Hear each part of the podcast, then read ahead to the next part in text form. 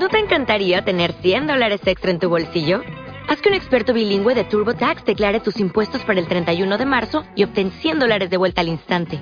Porque no importa cuáles hayan sido tus logros del año pasado, TurboTax hace que cuenten. Obtén 100 dólares de vuelta y tus impuestos con 100% de precisión. Solo con Intuit TurboTax. Debes declarar para el 31 de marzo. Crédito solo aplicable al costo de la presentación federal con TurboTax Full Service. Oferta sujeta a cambios o cancelación en cualquier momento. Capítulo 1 Esto no puede ser. Mi nombre es Max Lichtbod y yo nunca terminé el entrenamiento de cazador de sombras. Nunca me despedí de mi familia. Nunca tuve un décimo cumpleaños. Nunca tuve una novia. Nunca peleé contra demonios. Nunca crecí. Nunca esperé Estoy vivo. Abrí los ojos de golpe y la luz cegadora fue quien me recibió. Vislumbré la habitación en la que me encontraba, la cama con dosel negro de madera en la que estaba postrado, estaba pegada al ventanal que tenía rejillas en forma de rombos. Las paredes estaban pintadas de un azul oscuro tipo aqua, al lado de la cama una mesa de noche con un florero antiguo que tenía flores que ya se habían marchitado hace tiempo. Todo lo demás en el mobiliario consistía en un tocador mesa negro con un espejo colgado. Ante esta y una alfombra circular color gris a mitad del cuarto, el piso era de madera de caoba y del lado izquierdo una puerta que seguro conducía al baño al frente, una que salía de la habitación, estaba abierta. Buenos días, señor Lippot. Veo que al fin ha despertado, el efecto de la poción que usaron en usted duró mucho más de lo esperado, y yo supongo que ten. ¿Quién eres corte de golpe donde estoy? ¿Dónde está? Mi familia que me han hecho quiero, respuestas las quiero ahora grite encolerizado a la anciana que tenía una bandeja con comida en las manos. Lo lamento mucho señor, Lisbon, pero aquel que le ha hecho esto murió, hace ya mucho tiempo, mi nombre es Roberta Serpi. He estado a su cargo durante casi cuatro años, dijo, lentamente. Cuatro años eso, es imposible. ¿Cómo están mis hermanos? Murió, Valentina Sebastián, murió también. ¿Qué pasó con la información? Iba, y venía a mil por hora y a la vez millones de preguntas se formulaban, y las respuestas, no estaban aquí. Señor, a muchas de sus preguntas, no puedo responder, y le aseguro deberá volver del todo para encontrar lo que quiere, contestó la anciana. Aún estoy en Idris, pregunté aclarándome la garganta y parpadeando un par de veces asimilando todo eso que me había caído como un balde de agua helada. Y entonces lo noté, mi voz, no era la de antes que edad, tengo casi 14 años joven Lickbot, me dijo la mujer, y sí, aún se encuentra en Ibris, completo. No puede ser Musite, no, puede ser repetí levantándome de la cama, mientras corría al tocador, y me miraba ante el espejo por el ángel, si puede ser, murmuré sorprendido tocando mi rostro y pasando las manos por mi cabello, comprobando que no era un sueño rayos, si puede ser, si puede ser, dije histéricamente volviendo a la cama tapándome con las sábanas.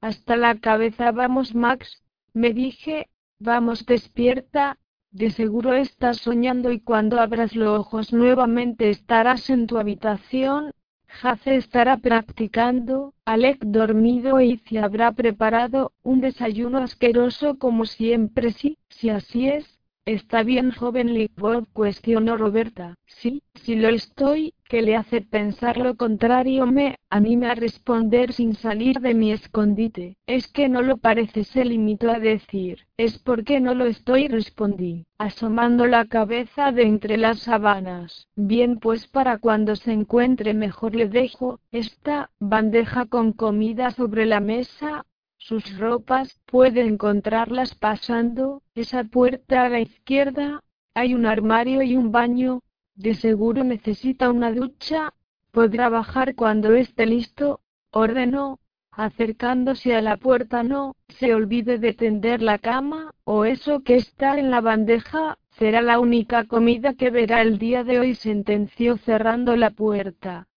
Tras de sí. En cuanto se fue me levanté, y me dirigí a la puerta del medio de la habitación, la abrí silenciosamente y giré la cabeza a ambos lados del corredor pintado de verde opaco con pinturas en las paredes, mesas idénticas a las de la habitación en que me encontraba pero pintadas de blanco y floreros vacíos sobre estas, a ambos lados del pasillo las paredes también estaban llenas de puertas de madera. Cerré la puerta tras de mí, di la vuelta, y me adentré en la pequeña habitación a la que conducía la puerta de la izquierda. Giré la manija de la regadera y una fina capa de agua comenzó a caer, me deja llevar por el rítmico tamborileo de esta sobre el frío piso de losa hasta que me percate de que ésta estaba caliente y entonces entré, Anhelaba quedarme en la ducha el mayor tiempo posible para que con el agua mis ideas fluyeran con más claridad. Pero a cada que lo pensaba, decía una voz en mi interior que eso no podía ser real y que pronto todo se arreglaría, pero a cada segundo, yo sabía que no era verdad, que era mi subconsciente, al que debía escuchar, pero simplemente no lograba entenderlo. Cuando comenzó a enfriarse, salí, y me vestí con las prendas más sencillas que encontré en el enorme armario, todo lo que traía encima era negro tal, cual la vestimenta de un cazador de sombras la camiseta, la gabardina, los jeans las botas tipo militar todo negro, salgo del baño, y me bebo rápidamente el jugo de naranja, tiendo la cama y tomo la manzana que se encuentra aún en la charola, Paso la mano por mi cabello y suspiro audiblemente antes de cerrar, y doy un mordico a la manzana de un curioso color verde esmeralda. Caminé varios rato por los pasillos del segundo piso de la gran casa hasta que me topé con la enorme estructura doble de mármol blanco y bajé tranquilamente, las enormes escaleras estaban cubiertas por una larguísima alfombra roja de terciopelo dando un finísimo toque a las mismas. Estas daban a un gran y redondo recibidor adornado de forma medieval. Una gran puerta doble de caoba llamó mi atención, y me coloqué justo al frente de esta, y empujé ligeramente uno de sus lados de forma que pudiera entrar. En la parte central de la habitación, había una mesa de piedra similar a las que se encuentran en los museos en las que colocan las placas con la información de la pieza que se expone, pero sobre esta había un gran pliego de pergamino antiguo que contenía todos y cada uno de los escudos familiares de los cazadores de sombras existentes sobre los que se tuviera un registro. Todos parecían haber sido plasmados a mano hacía ya muchísimo tiempo con unos detalles deslumbrantes de los que solo te percatabas al acercarte mucho este estaba cubierto por una vitrina sumamente impecable, alrededor de la habitación cuyas paredes estaban cubiertas por un empapelado de color rojo, y se adornaba de espirales en dorado. Se podían apreciar múltiples armas, escudos, katanas, arcos y karjaks llenos hasta el tope con diferentes tipos de puntas y diferentes tipos de maderas, ballestas, dagas afiladísimas, cuchillos de diferentes tamaños que iban desde la medida de un dedo meñique hasta llegar a los machetes. Espadas de diferentes épocas y lugares alrededor del mundo, puñales, dardos, chacos, lanzas, palos, en fin, una colección sumamente impresionante que debería llevar siglos encontrar todas las piezas que se encontraban en aquella sala, sin dudarlo mucho me acerqué a la mesa en que se posaban las espadas y los cuchillos serafín. Jace no me dejaba acercarme a sus cuchillos, decía que era pequeño y que los rompería Alec. Le daba la razón diciendo que aún debía estudiar mucho y si los apoyaba, la historia era siempre la misma y ahora ellos no estaban aquí así que nadie podría detenerme. Una sonrisita de suficiencia se asomó a mis labios, y como quien no quiere la cosa tome un cuchillo serafín. Micael, le susurré a la hoja. Al principio el cuchillo tardó un poco, pero después su luz ardiente inundó la habitación. Genial murmuré, y me dirigí a los muñecos de prueba al otro lado del cuarto, Aticé un golpe y ahora la hoja del cuchillo sobresalía por la parte trasera de lo que debería ser la espalda. Veamos qué más puedo hacer. Hice unos rápidos movimientos de muñeca y lo que quedaba del muñeco cayó en tres partes al suelo asombroso. Mis habilidades eran mucho mejores de lo que recordaba, pero ¿por qué? Llevaba apenas lo básico del entrenamiento, pero al parecer eso había dado frutos. Ah, carraspeó una voz desde la puerta. Joven Lightwood, apresúrese. ¿Ya ha terminado de jugar? preguntó la señora Sharp. Yo solo quería contestar a medias. No me interesa, puntualizó la anciana ahora. Vamos, lo esperan en el comedor para iniciar el almuerzo. Me esperan. ¿Quién me espera? Dije confundido. Harry sarcástica y secamente, que se creía que era el único estudiante en la mejor academia de cazadores de sombras, la Academia de Idris. Recuerde, no es el único joven cazador de sombras en el mundo. Ahora corra, corra, que se nos hace infinitamente tarde. Me apresuro quitándome el cuchillo y colocándolo en su lugar después tomándome por la espalda, me saco de ahí. La vieja señora Sharp me condujo por los pasillos hasta que llegamos ante una enorme puerta de lo que parecía ser roble pulido y alrededor del arco tallado se observaban runas. La anciana abrió la puerta dejando ver un enorme comedor, también de madera. Cada una de las sillas estaba ocupada por jóvenes de mi edad un poco mayores. La señora Sharp me empujó a una silla, tropecé, lo que llamó la atención de todos y algunas risitas por parte de los ocupantes de la sala. Bien jóvenes, Silencio ordenó Roberta. Sharp este, es Max Lickwood, un estudiante nuevo que nos visita desde hizo una pequeña pausa Norteamérica. Ahora todos apresúrense al desayuno. No querrán llegar tarde a sus respectivas clases. Así la señora Sharp dio por terminado su pequeño discurso, yo me senté a la mesa, y comencé a desayunar. Hola lectores, bueno esto es el primer capítulo de una nueva historia, que me inventé jeja claro que muchos de los personajes y lugares, son de la escritora Cassandra, Clare, aquellos que no conozcan, son invención mía, esperando ansiosamente a sus comentarios, Cruza los dedos, por favor, por favor, por favor, se despide cariñosamente. Primer día, después de aquella presentación, me senté a la mesa, y traté de concentrarme en comer, pero todos y cada uno de los presentes en el comedor me miraban, expectantes como si esperaran que dijera algo sumamente relevante. Los ignoré, y comencé a picotear la fruta con el tenedor, por alguna razón no tenía mucho apetito, así que Lickwood mencionó, un chico de cabellos rubios y ojos claros tanto que se podría decir que eran prácticamente transparentes. Hace tiempo que no se menciona tu apellido en Idris, no desde que, cállate, le gruñó una joven morena de cabellos chocolate rizado y ojos avellano acortándolo a mitad de la frase. Si con Nor, si no tienes nada bueno que decir te recomiendo que te tragues tus palabras. Así que harás, dijo burlonamente al joven de cabellos cobrizos. Déjalo en paz, le dije, neutrales entre tú y yo no. Pues yo contesto titubeante con Norno. Así que no planeabas pelear, si se oponía frente, solo molestar no sabía de dónde salía, eso yo era sumamente calmado. ¿Qué pasaba? Silencio esperó una respuesta. Avise fríamente. Silencio aún responde. Dije, sin elevar la voz bien, me metí un bocado de fruta, y di un trago de agua, me paré de la mesa, y me retiré sin voltear a ver la cara de los presentes. Ante Claro Connor, estaba sumamente sorprendido. A los pocos pasos escuché el ruido de la puerta al abrirse tras de mí. ¡Ey! Espera, ¿a dónde te diriges? preguntó el chico de cabellos cobrizos del comedor. No lo sé, respondí con una sonrisa en la cara. Nunca nadie se le había opuesto a Connor así.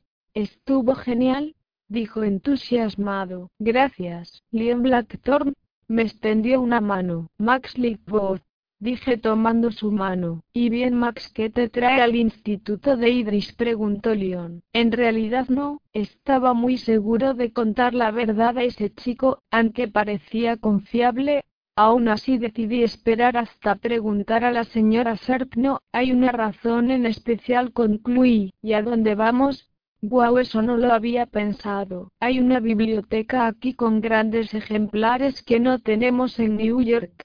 Así que podríamos ir allá conocer el camino. Por supuesto que sí dijo, y se puso en marcha. ¿Quién era la chica del desayuno? Pregunté para entablar conversación. ¿Te refieres a Salem? Eso creo, dije. Ella era Salem Bamberkel, y si no quieres una paliza, no te metas en sus asuntos, si sabes lo que te conviene, me escucharás. Subimos lo que me parecieron millones de escalones, y pasamos por un laberinto de pasillos y aún así ya sabía la ubicación de la biblioteca. León empujó la puerta de piedra tallada, y entramos. Seguimos caminando entre las miles de estanterías hasta que llegamos al centro de la biblioteca, el suelo estaba decorado por losas de miles de tamaños que formaban un círculo rodeado por runas diferentes. Había muchos sillones, solo uno de ellos estaba ocupado. Sobre el sillón de terciopelo ya algo descolorido, una chica de cabellos pelirrojo claro sostenía un enorme libro. Em, hola Catildin se apresuró a decir Leon con cara de bobo. Leon,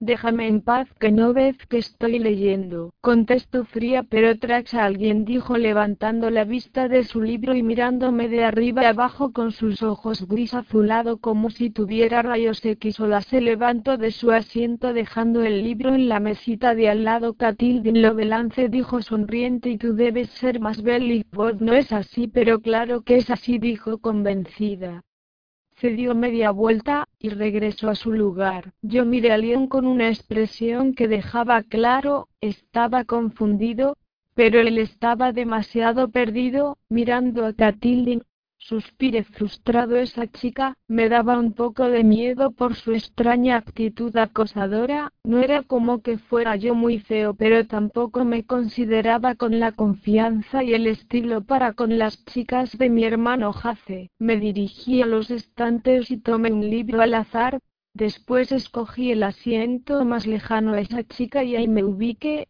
Abrí el libro, y comencé a leer. Claro que Leon me dejó, y se sentó lo más cerca de Catildin y la observó, mientras ella giraba las páginas del libro que tenía.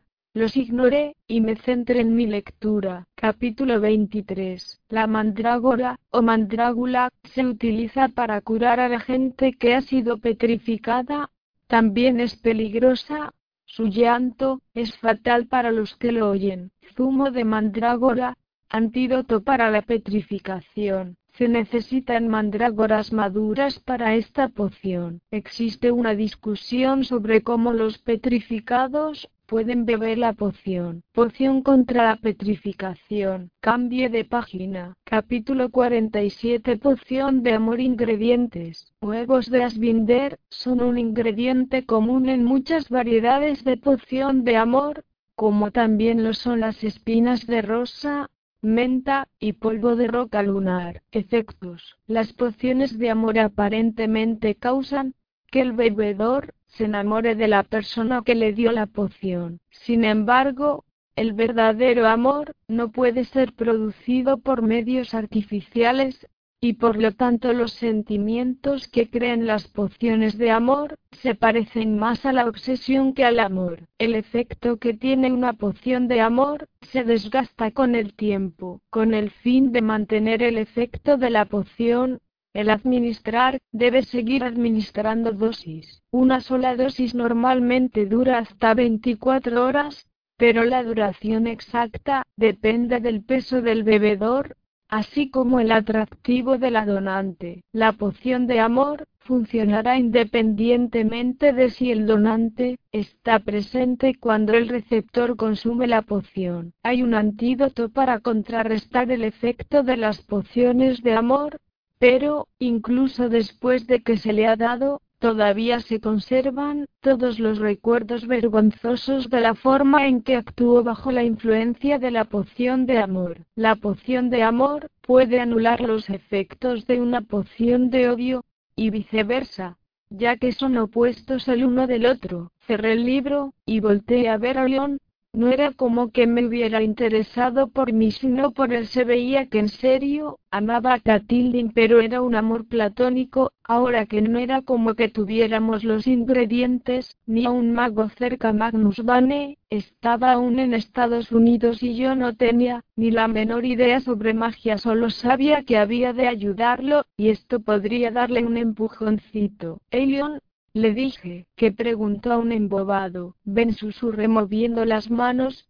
De mala gana se paró, y se dirigió al sillón donde yo estaba. Le entregué el libro capítulo 47. Dije, Leon, abrió el libro y leyó. ¿Qué insinúas, Lickwood? A mí no me. Claro que te gusta. Lo corté. Ahora que si conseguimos los ingredientes dejé la frase en el aire. Ay no, no, no y no, Dejaré que ya me preste atención por su cuenta. Cerro el libro y me lo entrego. Como tú quieras. Yo solo decía, separo y cuando iba a mitad del camino, se giró bruscamente, corrió frente a mí y me dijo, ¿cuáles eran los ingredientes? Una amplia sonrisa de suficiencia se formó en mi rostro. Amortentia. Max, ya no sé si estoy seguro de esto, decía Leon a mis espaldas, mientras caminábamos por las sombras y rincones de la casa en la penumbra. ¿Qué va? ¿Te gusta Catilden o no? Dije, sí, dijo avergonzado. Pues entonces cállate, y pásame la llave, le reproché plantándome ante la puerta de acero al final del pasillo. Habían pasado un par de días desde que había despertado de mi estado de coma y para entonces Leon y yo ya éramos los mejores amigos. De hecho nuestras habitaciones en el instituto estaban una al lado de la otra, pero bueno como ya dije, habían pasado unos días, y no perdimos tiempo, encontramos que en el quinto piso había una alacena al final del pasillo del lado derecho y contenía sustancias mágicas y derivados, según decía el libro que había como manual para ubicarse bien en el instituto y conocer su historia. Metí la llave oxidada en el cerrojo y la giré, un chasquido, se escuchó, y cerré los ojos rogándole al ángel que nadie lo escuchase, Empuje ligeramente y para nuestra enorme suerte, no se escuchó nada. Entré en la habitación, y tenté en la pared, buscando el encendedor. Clic la luz se encendió. Me giré mi amigo tenía la mano en el cordón al lado del foco que al jalarlo hacía que éste se encendiera. El libro, susurré. Leon, me tendió el pesado ejemplar, Giré apresuradamente las páginas hasta toparme con el capítulo número 47, Amortentia. Giré hacia las estanterías que nos rodeaban.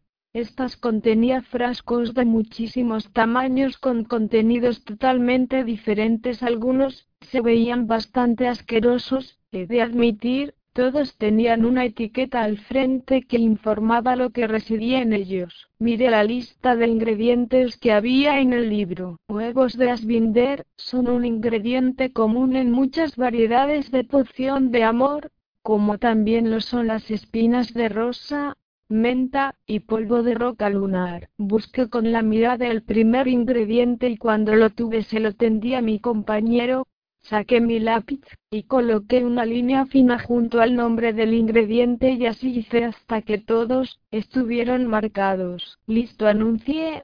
Ahora a preparar. Leon me tendió un viejo caldero arrumbado en una esquina, una cuchara y unas pequeñas hornillas que parecieran no haberse usado en años. Seguí las instrucciones al pie de la letra, vertiendo y mezclando, calentando cada vez que lo indicaba la receta, un par de horas después la poción estaba lista. Tomé un pequeño y delicado frasquito con una tapa dorada y vertí la poción dentro. Max, MMM, contesté concentrado para no derramar ni una gota del preciado líquido. Aquí dice que la poción te hace oler el perfume de la persona a la que amas a ti a que te huele. dijo mi amigo. Me acerqué el frasquito a la nariz e inhalé profundamente. Conforme los perfumes eran reconocidos se los hacía saber a León. Ramas de pino, fresas recién cortadas volví a inhalar. Lluvia y no sé cómo describirlo, pero es dulce, lo más dulce que he olfateado en mi vida, pero no llega a ser empalagoso. Ahora tú, le indiqué ofreciéndole el frasco, él se lo acercó a la nariz. Rosas. Almíbar y olor a libro. Una sonrisa asomó a sus labios. Bien, ahora guardemos las cosas. Hay que irnos. Él asintió, y acomodó, con ayuda mía claro está, los ingredientes y utensilios en sus respectivos lugares. Una vez que terminamos, le entregué la poción, para que la vertiera por la mañana en el jugo de naranja que Catildin acostumbraba tomarse todos los días. Frente a nuestros dormitorios, nos despedimos y entramos para poder dormir. Varias horas más tarde afuera aclaraba, y yo debía estar listo en diez minutos, cuando dieran las 5.0 am, y así estar afuera preparándome para el acondicionamiento físico de los miércoles por la mañana, Bajé las escaleras a tropel, pasé al comedor, y vi a Leon servir un poco de jugo de naranja en un vaso de cristal, después verter el líquido de la poción y mezclarlo con una cucharita para luego acercársele a Catildin, y ofrecérselo. Ella no se inmutó con un movimiento de mano, le indicó a mi mejor amigo que le entregase el vaso, lo tomó, y se lo bebió entero, una sonrisa, pícara afloró en mi rostro. Alcancé a mi amigo fuera del comedor, mientras me comía una manzana, y, lo mire, lo he hecho, lo he visto, no puede ser, si ella se entera seguro, que me corta a la mitad con su espada. Se llevó la cano al cuello, y tragó saliva. ¿Quién le dirá? ¿El pasto? ¿O tal vez una mariposa? Nadie más que tú y yo lo sabemos, le anime. Está bien, suspiró un culpable, pero, si me mata, te vas conmigo. Me encogí de hombros. Tres minutos jóvenes, la profesora Otter apuraba a los chicos y chicas a que salieran al patio. Después del calentamiento básico, la señora Otter no hizo dar 30 no 35 vueltas a todo el territorio del instituto, no contenta con ello hicimos, luchas cuerpo a cuerpo con una pareja de nuestra elección por obvias razones me quedé con León puesto que a Connor y a los demás simplemente no los soportaba, y por si fuera poco 300 flexiones, 350 abdominales, 420 sentadillas y otras 30, perdón, otras 35 vueltas, al instituto. Para alivio nuestro ahora nos tocaba runología, una de mis favoritas, claro, después de entrenamiento con armas, el profesor nos dejó escoger un libro de nuestra elección, claro que tuviera que ver con el estudio de las runas, y que para la semana entrante le diéramos un ensayo sobre la importancia de las runas, tipos y un resumen de la lectura. En total el ensayo debía contener, como mínimo por supuesto, Veinte hojas por ambos lados. Al fin la hora esperada, casi llegaba antes debíamos pasar por la clase de flexibilidad, agilidad y rapidez. En otras palabras, FARI como la palabra en inglés, lo dice yo estaba bastante lejos de ser bueno en esto. Y ahora sí por fin me tocaba, la esperada hora, entrenamiento con armas, cuando la señora Sharp abrió el salón, me metí corriendo, y me acerqué a la mesa de cuchillos. Seleccioné dos cuchillos Serafín y los nombré. Ambos cuando pronuncié sus nombres, brillaron radiantemente y esa luz a su vez, comenzó a irradiar un calor bastante confortable. La señora, ahora profesora, Sharp nos dijo que quería ver nuestras habilidades cuando pasara ante nuestro lugar, nos posicionó ante los muñecos de prueba cuando ya todos tenían su arma. Cuando pasó ante mí me puse un poco nervioso, las miradas de mis compañeros se clavaban en mí como ojos de águila y los vellos de la nuca se me erizaron. Al final hice una maniobra que Jace me mostró alguna vez, Escuché su voz en mi cabeza hacía tanto tiempo, de ello que a evocar el recuerdo, me pareció otra vida Max cuando tengas al demonio ante ti herido y destrozado rogando, piedad por su miserable y asquerosa vida alzarás los cuchillos. Alce los cuchillos a ambos lados de mi cuerpo y harás lo siguiente, Pude ver en mi mente como el filo de las hojas de los cuchillos que mi hermano sostenía, cortó el aire y después al muñeco de pruebas, regresé a la realidad dos partes, del muñeco, yacían en el suelo y la tercera aún estaba pegada al poste, sonreí. Muy bien joven Lightbot. Roberta Serpa sintió con aprobación. Terminada la clase, mi favorita, cabe decir, Busqué a mi mejor amigo con la vista fuera del salón y vi algo con lo que ni en un millón de años esperé toparme. Catillion Lobelance abrazaba a León en el rostro de él, se reflejaba una enorme felicidad, pero a la vez se divisaba que pedía urgentemente un poco de aire o por lo menos que le regresaran su espacio personal, ante tal escena no pude evitar soltar una carcajada. Por tal, suspiré profundamente y toqué dos veces la puerta con mis nudillos. Esperé en testa hasta escuchar un ligero pase, que había sido amortiguado por la puerta cerrada de modo que apenas fue escuchable. Abrí la puerta y la cerré a mis espaldas, la señora Sharp estaba ante un escritorio, examinando pilas enteras de papeles y libros amontonados unos sobre otros. Señora Sharp, comencé. Ya lo sé muchacho, irás conmigo, es algo previsible, me cortó la mujer, mientras se colocaba las gafas en la cabeza y recogía unos papeles.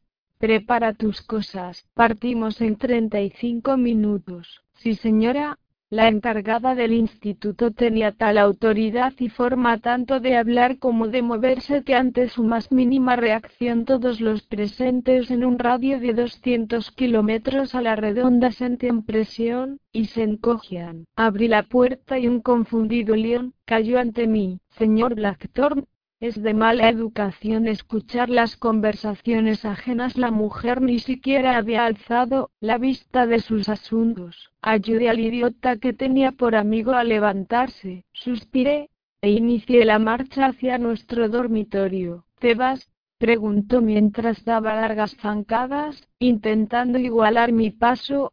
Durante los últimos años, durante los cuales por cierto estuve dormido ajeno a mi alrededor, había dado un estirón y a los 14 media casi un metro setenta. León, veré a mi familia. ¿Puedo ir contigo? Preguntó con una cara de perro fiel que solo le faltaban las orejas y la cola. No lo sé, respondí entrando en la habitación. Pero podía, insistió. Anda ve, y pregúntale a la directora, le dije. Sonrió. Vale, ya entendí. Suspiro, ¿Y por cuánto tiempo te vas? No lo sé. Un par de semanas. Aunque no creo que necesites compañía, Katy no se despega de ti. Le sonreí de forma cómplice. Oh vamos, cállate. Me lanzó un cojín que tenía a mano. Me estiré hacia mi armario, saqué la valija y la coloqué en la cama. Comencé a meter todas mis pertenencias, que eran pocas, y terminé antes de que León me hiciera otra pregunta. Cerré la valija. Tomé una chaqueta negra, una camiseta blanca y jeans azul oscuro justo a un par de zapatillas deportivas de color negro, y me metí en la regadera. Salí unos minutos más tarde con el cabello hecho un revoltijo, y encontré una nota de mi amigo en la cama. Tengo una cita con Kat, pero llegaré a tiempo para despedirme. Leon rodé los ojos y tomé la valija, Bajé las escaleras, me dirigí hacia la cocina, y pasé la puerta, me escabullí por la barra, y me robé un pacecillo. Disa la cocinera agitó su pala de madera en mi dirección. Más voz sal de mi cocina. Giré, y ella vio el panecillo que estaba en mi boca ahora, a pesar de que gritaba sonrió y su ayudante un joven de unos 18 años delgado pero algo musculoso, me pasó una bolsa llena de panecillos con mantequilla. Ella los hizo para ti. Has arruinado su sorpresa. Me regaño. Lo siento. No importa hijo. Contestó Disa. Buen viaje. Gracias. Le sonreí cuando salía de la cocina. Entré en el vestíbulo. La señora Serpa hablaba con un hombre joven de cabello azulado en las puntas y brillo en bueno en todo lo que podía ver desde donde me encontraba, y entonces me di cuenta, a pesar de que habían pasado casi cinco años Magnus Vane, nunca cambiaría mucho. No les has dicho nada Marian cómo crees que reaccionarán si te presentas así con el muchacho después de tantos años, le decía él. Magnus por favor, contestó ella. Ya lo pensaré más tarde. Tú, y yo sabemos que era lo mejor suspiro, mientras se acomodaba las gafas incluso el consejo. No me vengas con eso Marian Magnus miro, más allá de ella. ¿Cuánto has escuchado? me dijo volviéndose hacia mí. Acabo de llegar. Mente, ya nos vamos. Le pregunté a la señora. Sharp, sí, recoge tus cosas. Magnus, abre el portal, le dijo. El brujo, se dio media vuelta, y comenzó a sacar llamas azules de la punta de los dedos. Pronto se materializó ante los tres un círculo azul rodeado por otro que gira hacia el lado opuesto. En este hay una serie de runas que, por supuesto, conozco en su mayoría. Tomo mis maletas, y espero a que la Esra Sharp entre Magnus me hace una señal para que entre. El portal parece un espejo de agua ante mis ojos.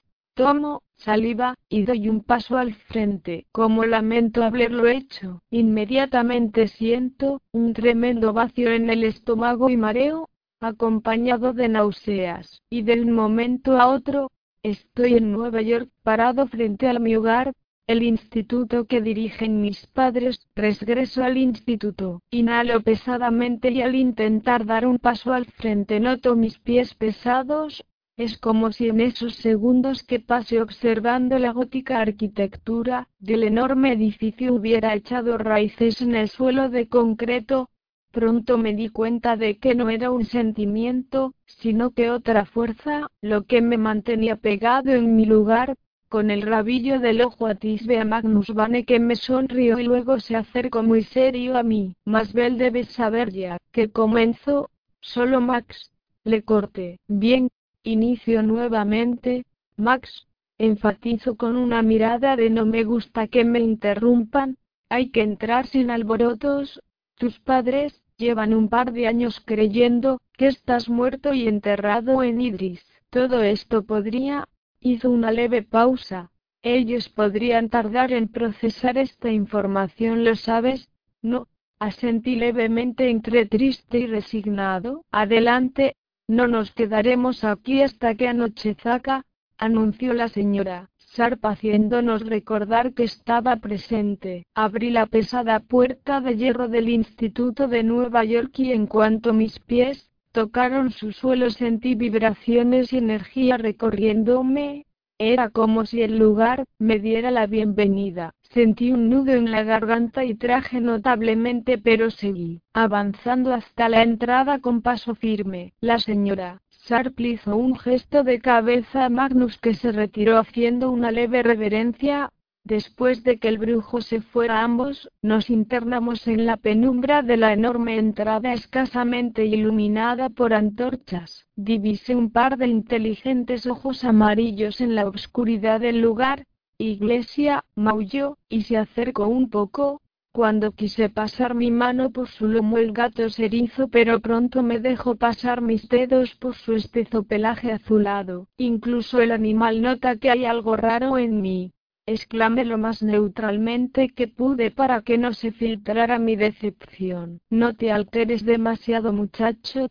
Intento tranquilizarme la señora. Sharp, ajá, fue todo lo que pude decir, mientras ambos nos acercábamos, al viejo armatoste que llamábamos elevador. Miles de locas ideas y pensamientos de escenas imposibles pasaron por mi mente, y sonriente acercándose rápidamente a envolverme en un enorme abrazo. Jace sonriendo orgulloso porque había sobrevivido a Sebastián. Alex sin palabras al borde de las lágrimas, clarísimo recibiéndome entusiasmados, mientras decían que teníamos juegos de video pendientes, y muchísimos cómics. Por leer y por último mamá y papá alegres y juntos. Mi fantasía se borró con el sonido del tracuteo del elevador. Estoy muy nervioso y lo noto porque he comenzado a tronarme los dedos, como un loco y mis manos están algo sudorosas, cosa que solo pasa cuando estoy muerto de nervio. Comienzo a pensar en una melodía, la que sea, la primera que llegue a mi mente para distraerme y lo besorro de Chrysler se entona en mi cabeza, la melodía rebota por mis paredes cerebrales calmándome, pero cuando el traqueteo, para un pensamiento casi silencia, la melodía y por el ángel, por el ángel, por el ángel. La puerta se abrió rechinando lo que me indicó que le hace falta aceite a la reja. Solo me distraiga con idioteces. Vamos, Max, sé un hombre, Max, no hay que temer, Max. Me anime. Claro, si a eso se le puede decir animar. Su cabello es negro como el ébano y largo, hasta la cintura, lacio, y brilla con la luz que se refleja. Sus facciones son marcadas, y sus ojos cafés como en antaño, su figura esbelta y larga, está usando tacones, lo que me hace sentirme muy pequeño a pesar de ser yo más alto que hace cuatro años. Porta el uniforme negro del cazador de sombras y en su cinturón cuelga un cuchillo serafín. Aún conserva su collar. La miro, como una aparición y mis ojos se inundan de lágrimas. Y sí, susurro soy yo, ese, soy Max, Tartamudeo con los ojos, ardiendo al contener las lágrimas, ella palidece, y abre mucho sus ojos. Está asustada, y lleva la mano a un cuchillo pero no lo alza, no lo nombra, no se mueve, ni siquiera parece respirar. Sus labios vocalizan noroeste, pero ningún sonido sale de ellos. O'Reilly Auto Parts puede ayudarte a encontrar un taller mecánico cerca de ti. Para más información, llama a tu tienda O'Reilly Auto Parts o visita oreillyauto.com.